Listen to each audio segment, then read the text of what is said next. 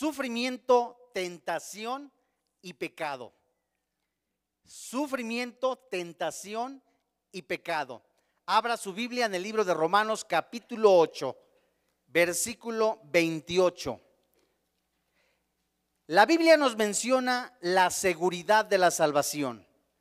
La Biblia nos enseña la salvación a través de Jesucristo.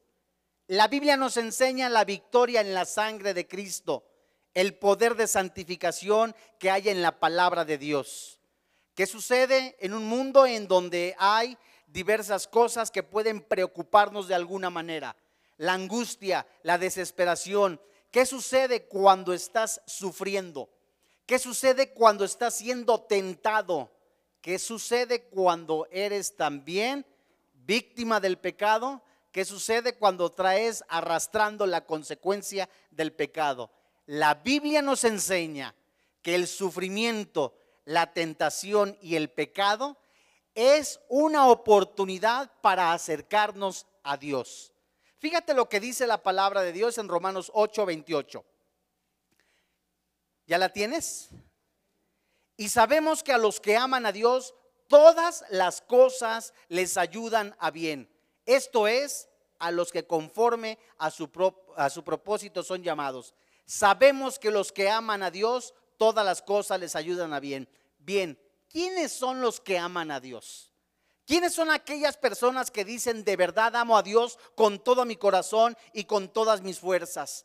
La Biblia nos enseña, no uno, no dos, sino muchos ejemplos en los que hombres que se decían valerosos, seguidores de Jesús, defendían el Evangelio, pero a la hora de la prueba se echaban para atrás. ¿Qué sucede en un, en un, mundo donde está lleno completamente de tribulaciones, de crisis, de desempleo, de inmoralidad, en donde también tu fe es puesta a prueba? ¿Qué sucede cuando tú dices seguir a Jesucristo y dices, amo a Dios, pero de verdad la pregunta es, ¿amas a Dios con todas tus fuerzas? La Biblia nos enseña que ni lo alto, ni lo profundo, ni ninguna otra cosa creada nos podrá separar del amor de Dios. Día con día la Biblia insiste, el Espíritu Santo insiste en que tú tengas una relación íntima con tu Creador. Y tu amigo que me escuchas, persona que vienes por primera vez, Dios tiene un propósito para ti. No es nacer, crecer, reproducirse, morir y después ya nada pasó. No, siempre hay un propósito. Si hay vida después de esta vida, si hay un propósito en el poder de Dios. La Biblia nos enseña que en este transitar de este planeta hay pruebas que nosotros tenemos que enfrentar. Hay pruebas en las que nosotros tenemos que pasar para que nuestra fe sea completamente probada y dé una evidencia que verdaderamente somos hijos de Dios. Aquel que dice que es hijo de Dios y que ama a Dios, negará pues vivir en pecado. Aquel que dice ser hijo de Dios, se resistirá a vivir en pecado porque ama por completo y está convencido que su creador es Dios. Te invito a que abras la Biblia en segunda de Corintios capítulo 12, versículo 7 en adelante. ¿Qué sucede cuando todo en, apariencia va bien? ¿Qué sucede cuando tú estás feliz, contento y de repente empieza a haber algunas pruebas en donde tu fe es necesario que sea puesta a prueba? Dice la Biblia en Primera de Pedro. ¿Recordarás algún ejemplo que algún momento se puede mencionar cuando tú llevas algún metal a una joyería? Este metal para que pueda pasar la prueba y verdaderamente dé evidencia de que es real, se le coloca un ácido. ¿Sabes? Si este metal hablara, por supuesto, diría, me duele, me está quemando. Porque eso es lo que hace el metal, el, el ácido sobre el metal. ¿Qué sucede? La prueba en un cristiano duele. Lo mismo para dar una evidencia que de verdad el metal es auténtico de oro, nos da la evidencia que de verdad es oro. Y el joyero puede decir, ciertamente es de oro. Y Dios muestra que cuando el cristiano pasa la prueba, dice verdaderamente, este es un cristiano. ¿Qué debemos de hacer? ¿Qué es lo que nosotros como cristianos tenemos que hacer cuando nosotros nos encontramos en alguna prueba, sufriendo por una persecución, sufriendo injusticias, siendo tentados y aún más cuando atravesaste y caíste en pecado y ahora estás pagando el precio o la factura de tu pecado? ¿Qué es lo que debes de hacer? Pablo nos recomienda en segunda de Corintios, capítulo 12, del versículo 7 en adelante. ¿La tienes?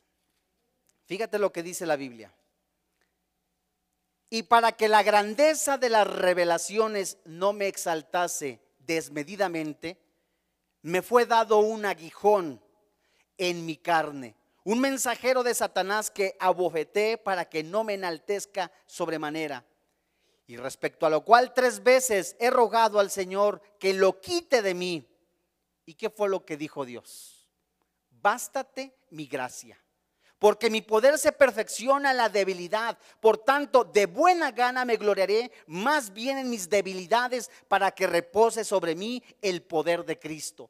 La Biblia nos enseña, amigo que me escuchas, que en medio del sufrimiento de aquello que estás padeciendo, quizás la violencia que hay en tu casa, el problema económico por consecuencia del desempleo, del despido, ese momento que tú lo ves en tu carne, que se está yendo tan lento, tan tremendamente lento que dices tú, ¿cuándo se va a acabar esta tentación? ¿Cuándo se va a acabar esta, esta pena, este sufrimiento, este pesar que me duele? La Biblia dice, bástate en la gracia del Señor Jesús.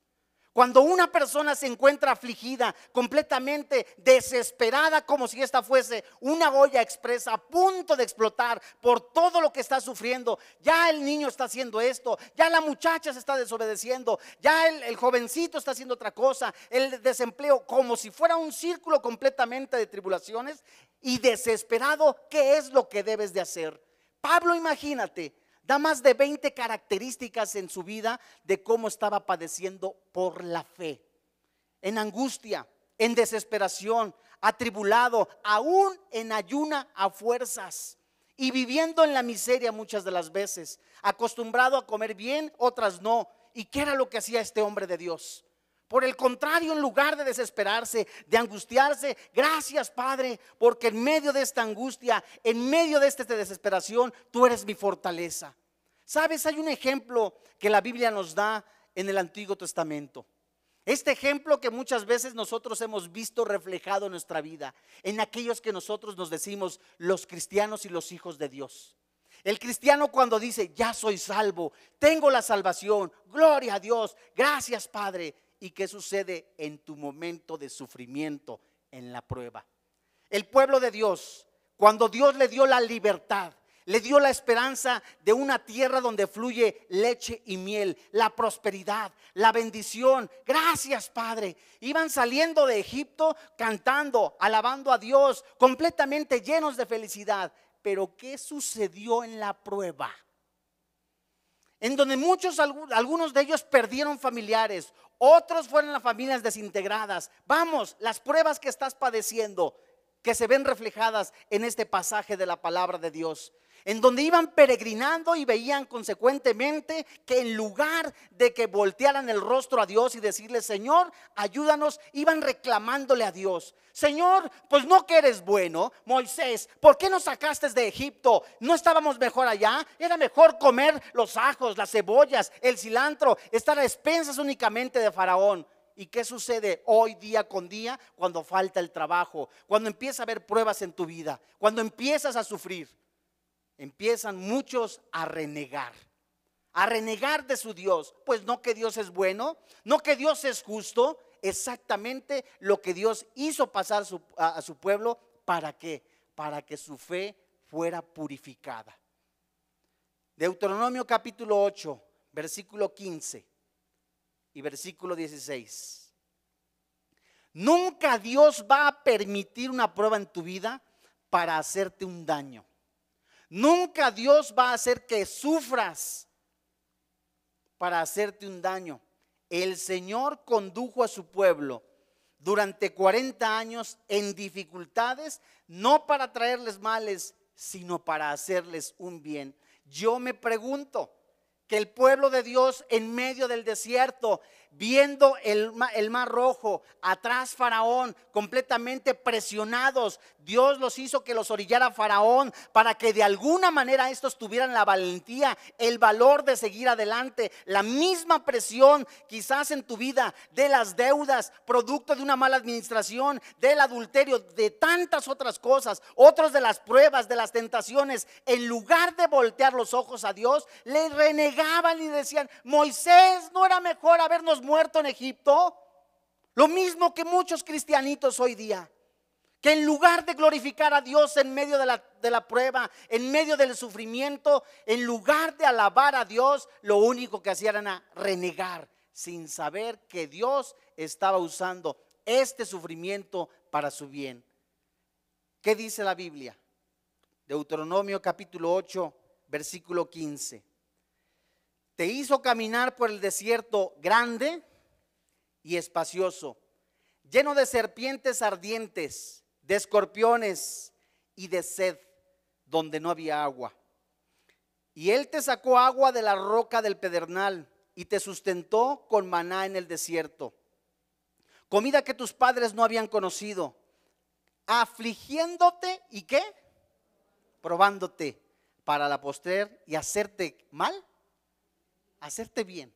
La Biblia dice que te hizo, pasar al pueblo por un, por un espacio grande y espantoso lleno de serpientes, lleno quizás en tu vida de murmuraciones, de cosas complejas, de tribulación, de angustia. Y dice también que no había agua, pero la palabra de Dios enseña y dice claramente que Dios les dio agua. Exactamente lo que sucede hoy día. Muchos nos quejamos del desempleo, otros se quejan de la falta de trabajo, del alimento, pero tienen que comer porque Dios ha ido supliendo.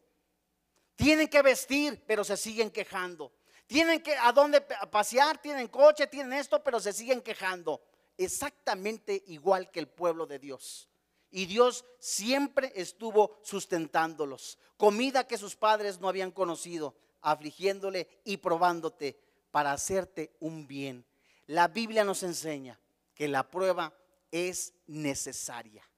Es necesario que tú pases por este sufrimiento para que seas pulido para que seas purificado como el oro. ¿En dónde dice? Jeremías capítulo 24, versículo 5 en adelante. Fíjate lo que dice la Biblia. En su gracia el Señor usó cautiverios, prisiones en Israel y Judá para refinar a su pueblo. Y desde el punto de vista humano, esto fue lento y arduo. A veces te sientes, ¿cuándo se va a acabar esta presión? ¿Cuándo se va a acabar este problema? ¿Cuándo se van a acabar las murmuraciones en contra mía? ¿Cuándo se van a acabar estas aflicciones que estoy padeciendo? Pregunta, ¿le has hecho esta pregunta a Dios? Has llegado en la noche y le has dicho de tal manera a Dios, ¿por qué si soy cristiano? ¿Por qué ya no me alcanza el dinero? ¿Por qué a veces no hay ni siquiera en la despensa o en la nevera alimento? ¿Qué sucede? ¿O es producto de mi pecado? ¿Has analizado tu vida? ¿Le has preguntado a Dios, ¿eh, ¿forma parte de mi crecimiento espiritual de tal manera que mi fe sea más fuerte o me la paso renegando? Fíjate lo que dice Jeremías. Jeremías capítulo 24 versículos 5 al 7. ¿Ya la tienes? Así ha dicho Jehová Dios de Israel, como a estos higos buenos, así miraré a los transportados de Judá, a los cuales eché de este lugar a la tierra de los caldeos para bien. Porque pondré mis ojos sobre ellos para bien, y los volveré a esta tierra y los edificaré y no los destruiré pregunta, ¿para qué es la prueba? ¿Para qué es ese sufrimiento? Para edificarte. Nunca para destruirte, para que crezcas espiritualmente. Dice un dicho popular, aquello que no mata qué? Te engrandece, te hace fuerte. Entonces, ¿qué hace con tu fe, amigo? ¿Qué pasa con tu fe, hermano? ¿Qué sucede? ¿Qué es lo que le da motor a tu vida para que sigas creyendo en Jesús y para que sigas fortaleciendo en esta vida? ¿Qué es el motor de tu, fe, de tu fe? Son los lujos, son las comodidades, es el trabajar, el seguir creciendo, hacer esto, hacer aquello, acumular, acumular riquezas, sentirte aparentemente seguro. ¿Esa es tu fe? ¿O tu fe es que tu vida sea transformada como la de Cristo Jesús? Dice la palabra de Dios, versículo 7. Y les daré un corazón para que me conozcan que yo soy Jehová y me serán por pueblo y yo les seré a ellos por Dios, porque se volverán a mí de qué? A mí me llama la atención en Amós capítulo 1, desde el capítulo 1 hasta el capítulo 6, cómo Dios hace cinco advertencias y les menciona. Les hice pasar por hambre hasta tener el diente limpio y no te volvisteis a mí. Te saqué entonces también como de Sodoma, como si fueras un carbón, y no te volvisteis a mí. También la palabra de Dios dice, te hice pasar por sed, de tal manera que no tenías cómo apagarla, y no te volvisteis a mí. Te hice también pasar por plagas, y no te volvisteis a mí. Cinco veces Dios habla a su pueblo diciéndole las características que está padeciendo, la angustia, la desesperación. Y la pregunta es, en el momento de tu sufrimiento, ¿a quién buscas? El pueblo de Dios nos enseña en la palabra misma que nunca volteó a Dios y el mismo Espíritu Santo muestra que algunos de ellos no se arrepintieron. ¿Cuántos se encuentran desempleados? ¿Cuántos se encuentran en angustia? ¿Cuántos se encuentran enfermos? ¿Cuántos están pagando el precio producto de su pecado y aún no se vuelven a Dios? ¿Cuántos no han sido tocados por el poder del Espíritu Santo que en lugar de decirle, Padre, tú eres mi socorro, tú eres mi esperanza, ayúdame? ¿Cuántos lo hacen?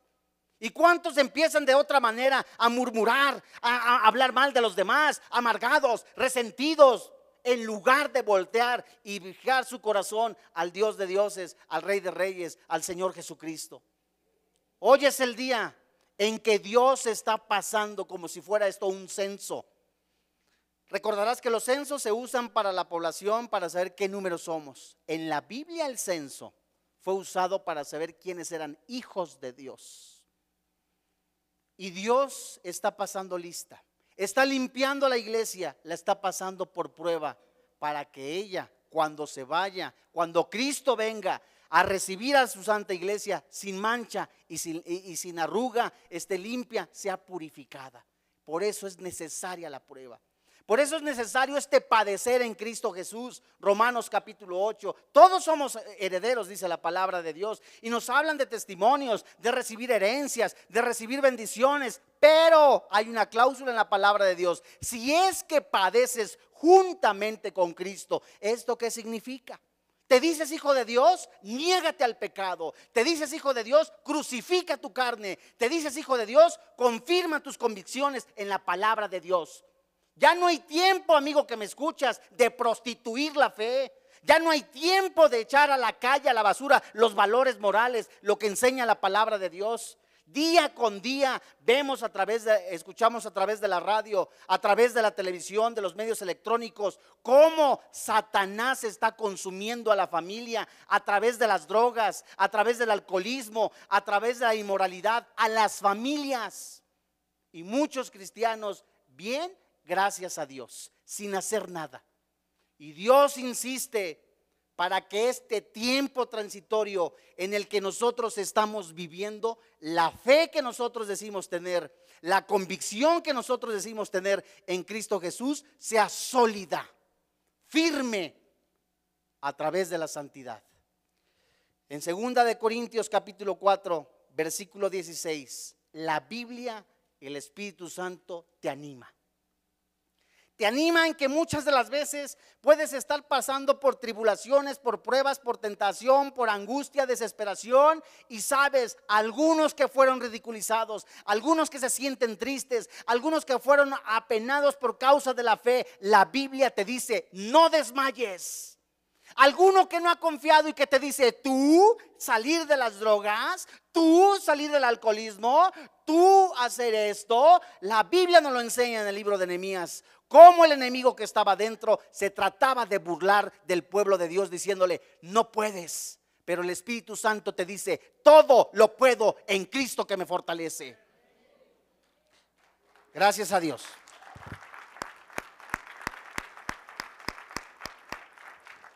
Fíjate lo que dice la Biblia. Aun cuando nuestras circunstancias son agobiantes, Dios te está purificando, te está limpiando. Aun cuando te sientas desesperado, angustiado, es el momento de decirle, Dios, yo puedo porque tú eres mi Señor, Dios, me fortalezco en ti, Dios, yo sé que aunque mi cuerpo se está desgastando, aunque mi cuerpo físicamente puede parecer muchos ridículo, viejo y feo, para ti soy una criatura preciosa, soy tu hijo, soy más que vencedor en Cristo Jesús. Eso dice la Biblia. Y hace falta que tú te lo creas. Si le vas a aplaudir al Señor, apláudele a Él.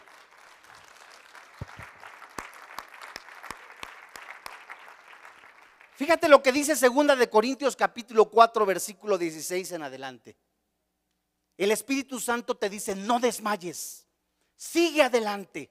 El motor de la fe del cristiano consiste en tener una comunión con su Creador.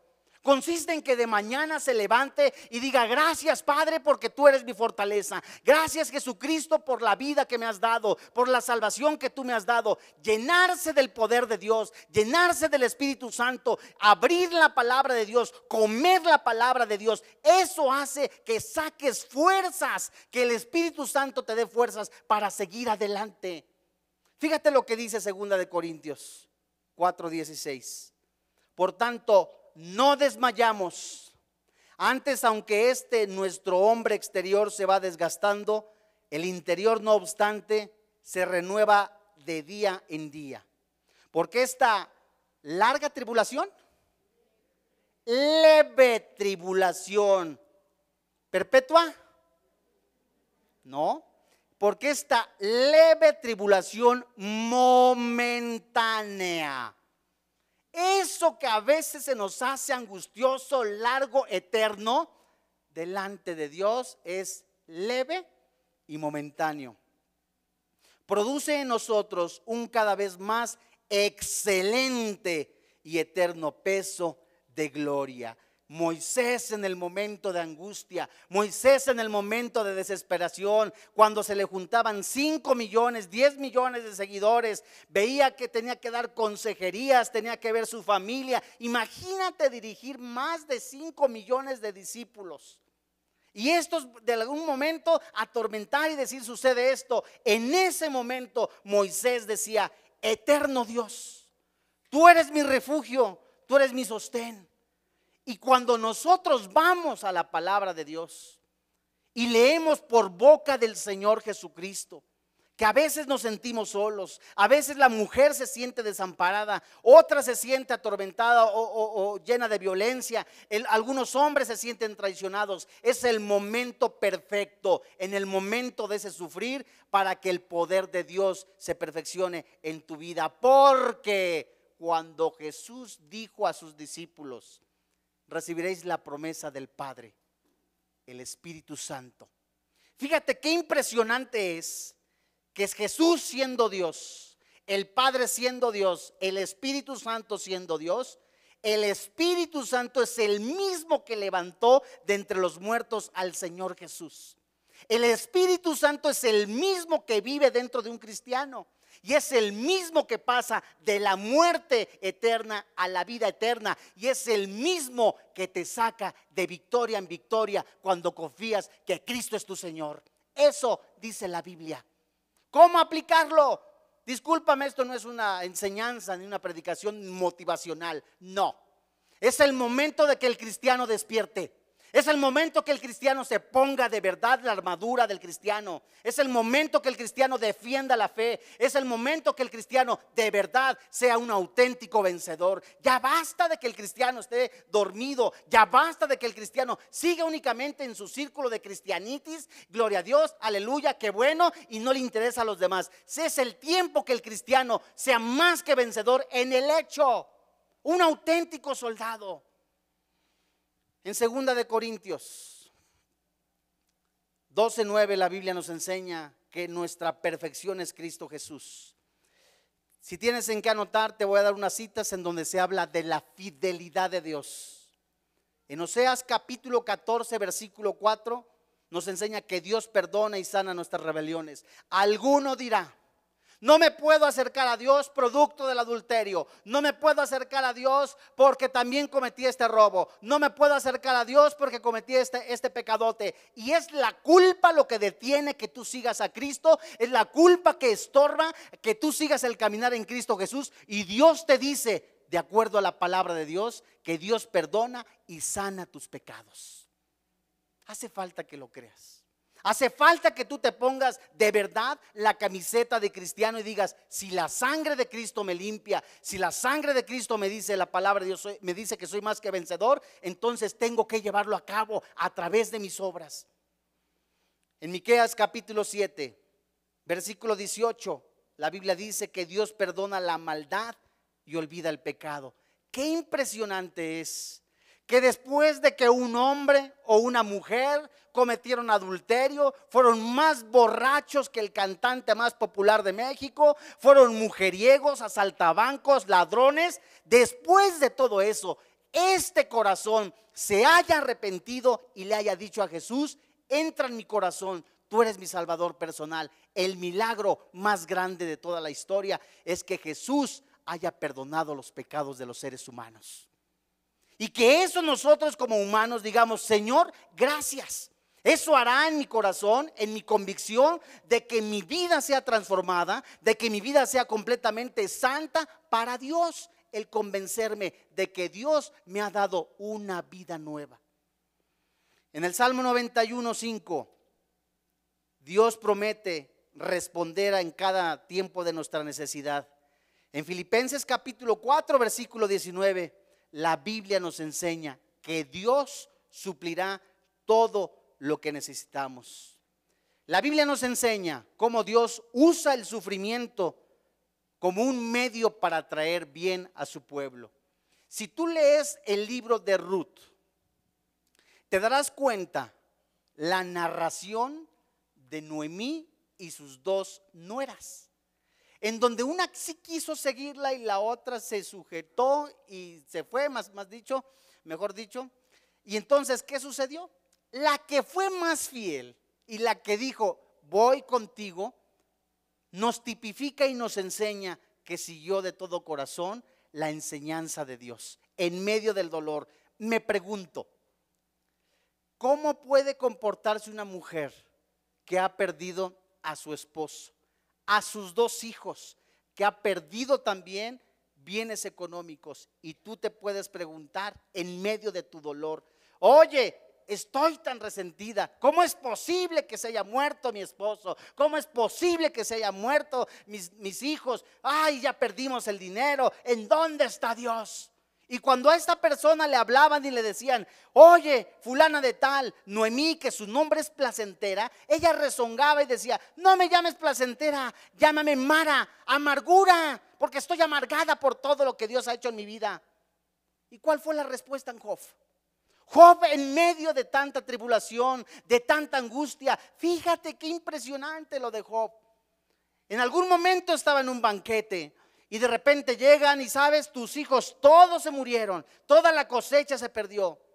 Y la Biblia nos enseña claramente que Job contestó, bendito sea Jehová. Sabes, lo único que puede dar una respuesta a una persona que bendiga a Dios es la fortaleza del creyente. Es claro, es entendible que cuando una persona pierde un familiar, está en medio de un sufrimiento, hay dolor, a veces hay incomprensión, pero cuando tú vas a los pies de Jesús, quieres recuperar a tus hijos, a tu familia, clamas a Dios con todo tu corazón, como lo hizo Job, y Dios le contestó esa oración.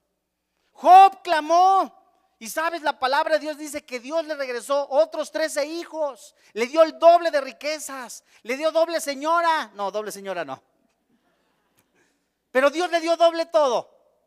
¿Y qué nos enseña la palabra de Dios? La Biblia nos enseña la insistencia, el padecer de Job, la súplica, Señor, en medio de todo lo que pasé, de este sufrimiento, tú conoces mi pena, tú conoces mi angustia, clamo a ti, concédeme el deseo de otra vez mis hijos, concédeme otra vez el deseo, Padre, de mi esposas, de todo, Señor. Y Dios le concedió, porque dice la palabra de Dios que Él es fiel. La Biblia nos enseña una de las consecuencias del pecado en cuanto a la palabra de Dios. Hemos visto el sufrir del pueblo de Dios, cómo debe o cómo puede reaccionar una persona en medio del sufrir. Y ahora la palabra de Dios nos dice también las consecuencias cuando una persona está en pecado.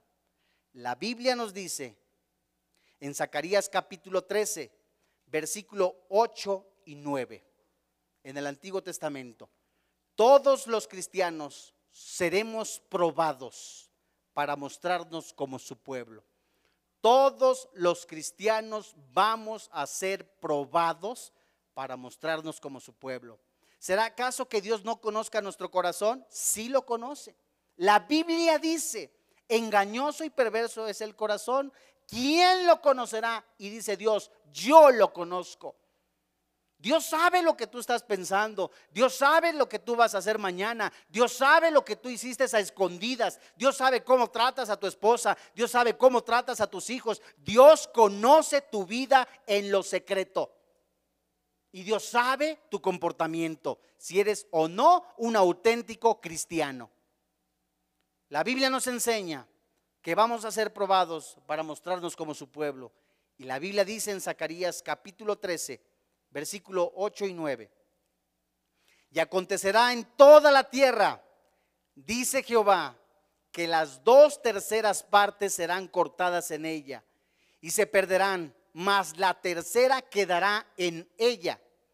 Y dice la Biblia, Dios dice, y meteré en el fuego a la tercera parte y los fundiré como se funde la plata. ¿Y qué dice la Biblia?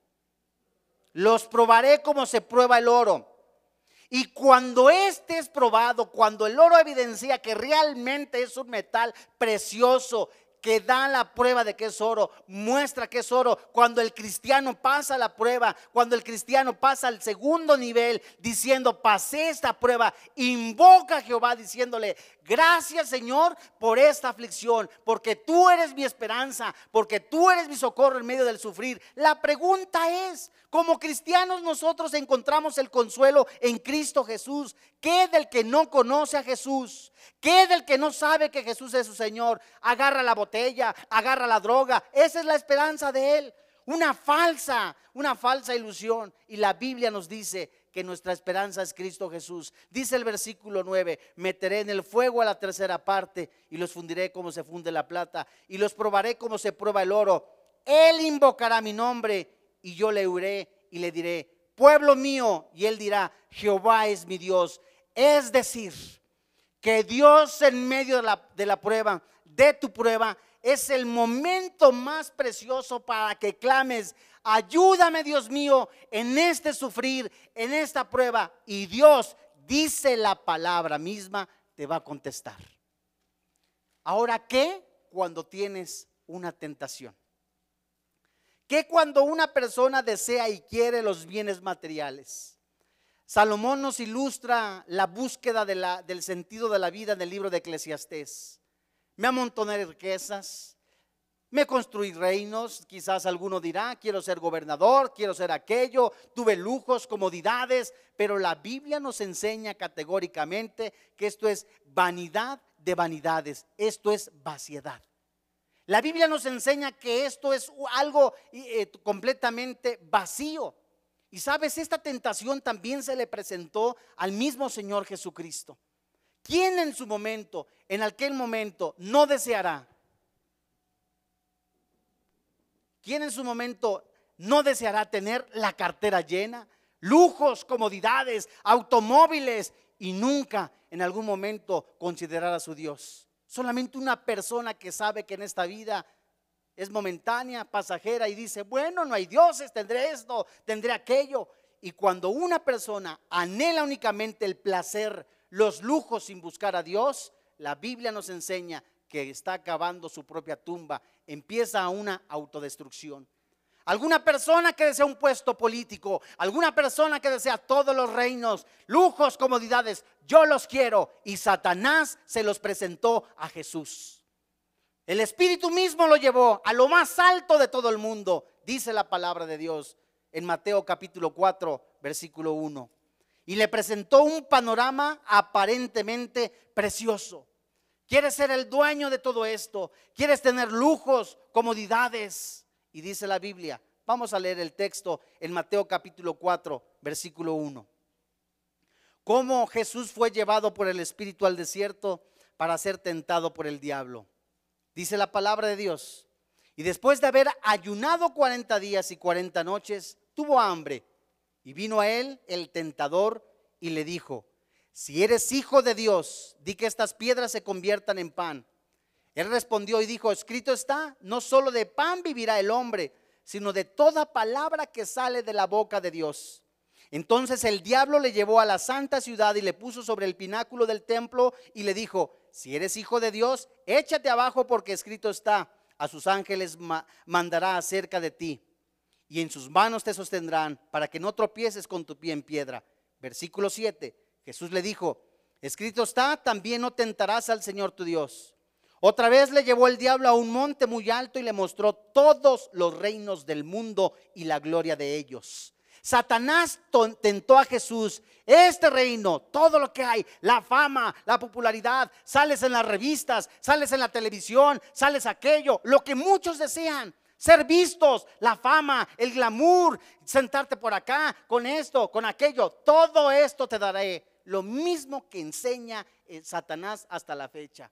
Ten sexo, ten el placer, no importa, disfruta, eres dueño de tu cuerpo. Ay, no importa, agarra dinero, no te pagan bien. Mira cuánta injusticia. Lo mismo te ofrece Satanás hasta la fecha, pero no te muestra Satanás la consecuencia.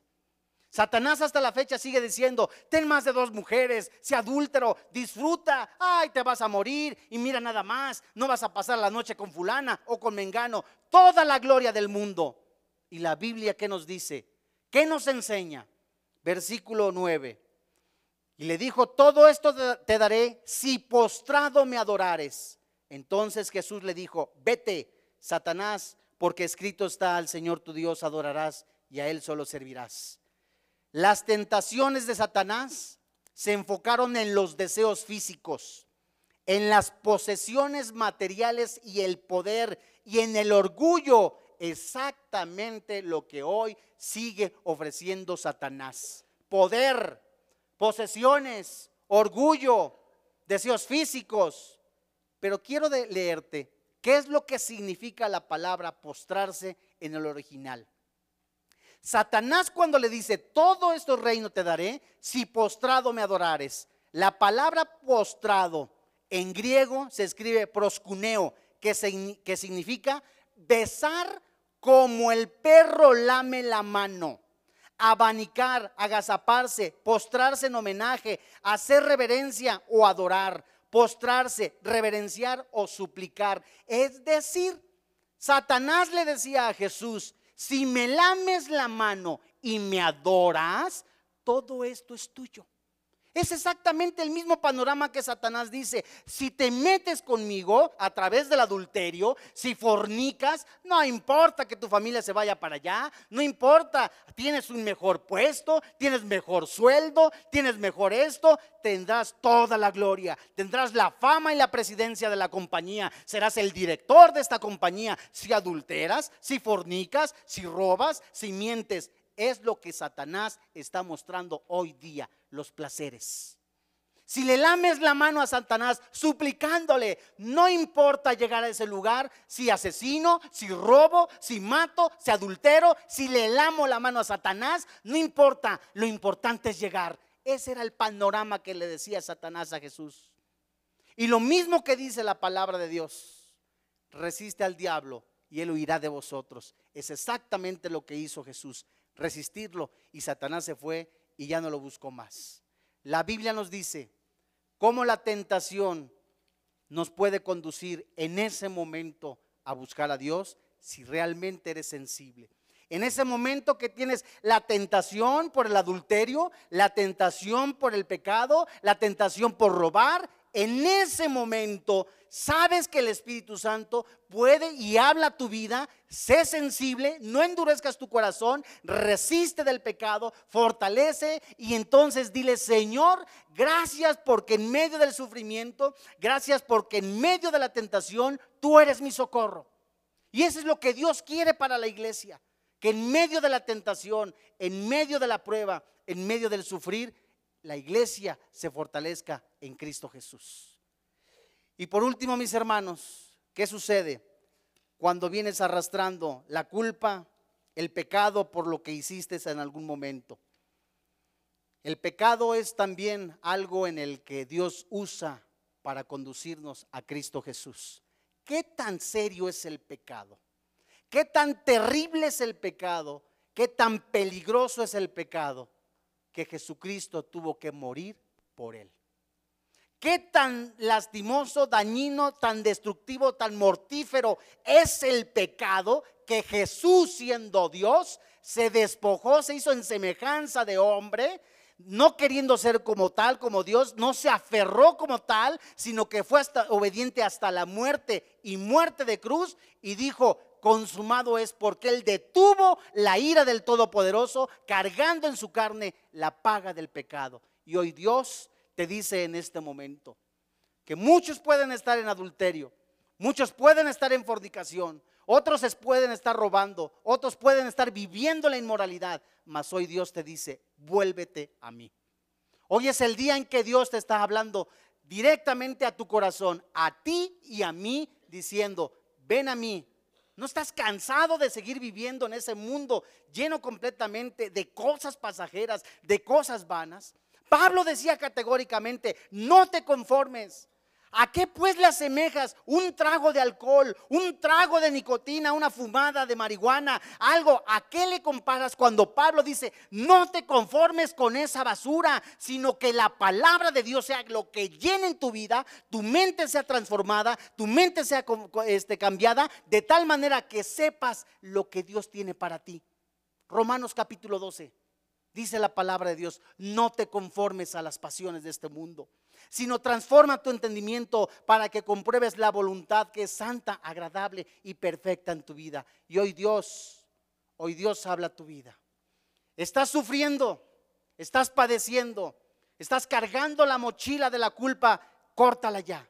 Hoy es el tiempo en que digas, Jehová, tú eres mi socorro, tú eres mi esperanza, tú eres Señor el sanador de mi vida. Vamos a orar. Dice la palabra de Dios. Por, por, cuanto todos pecaron y están destituidos de la gloria de Dios, siendo justificados gratuitamente por su gracia mediante la redención que es en Cristo Jesús, a quien Dios puso como propiciación por medio de la fe en su sangre para manifestar su justicia, a causa de haber pasado por alto en su paciencia los pecados pasados con la mira de manifestar en este tiempo su justicia, a fin de que Él sea justo y el que se justifica al que es de la fe en Jesús. Porque de tal manera amó Dios al mundo que ha dado a su Hijo unigénito, para que todo aquel que en Él cree no se pierda, mas tenga vida eterna. Porque no envió Dios a su Hijo al mundo para condenar al mundo, sino para que el mundo sea salvo por Él. Hoy en este tiempo en el que tú estás quizás padeciendo, que estás sufriendo, que estás pasando en este momento una prueba en la cual dices tú, Señor, es una prueba muy difícil para mí. Hoy en este momento en que alguno se siente solo, confundido, sola, hoy es el día en que Jesús te dice, yo estoy contigo hasta el final del tiempo.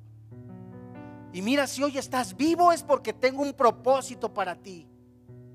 Hoy es el día en que tienes que buscar con tanta hambre, con tanta deseo, la palabra de Dios para llenar tu alma y tu cuerpo.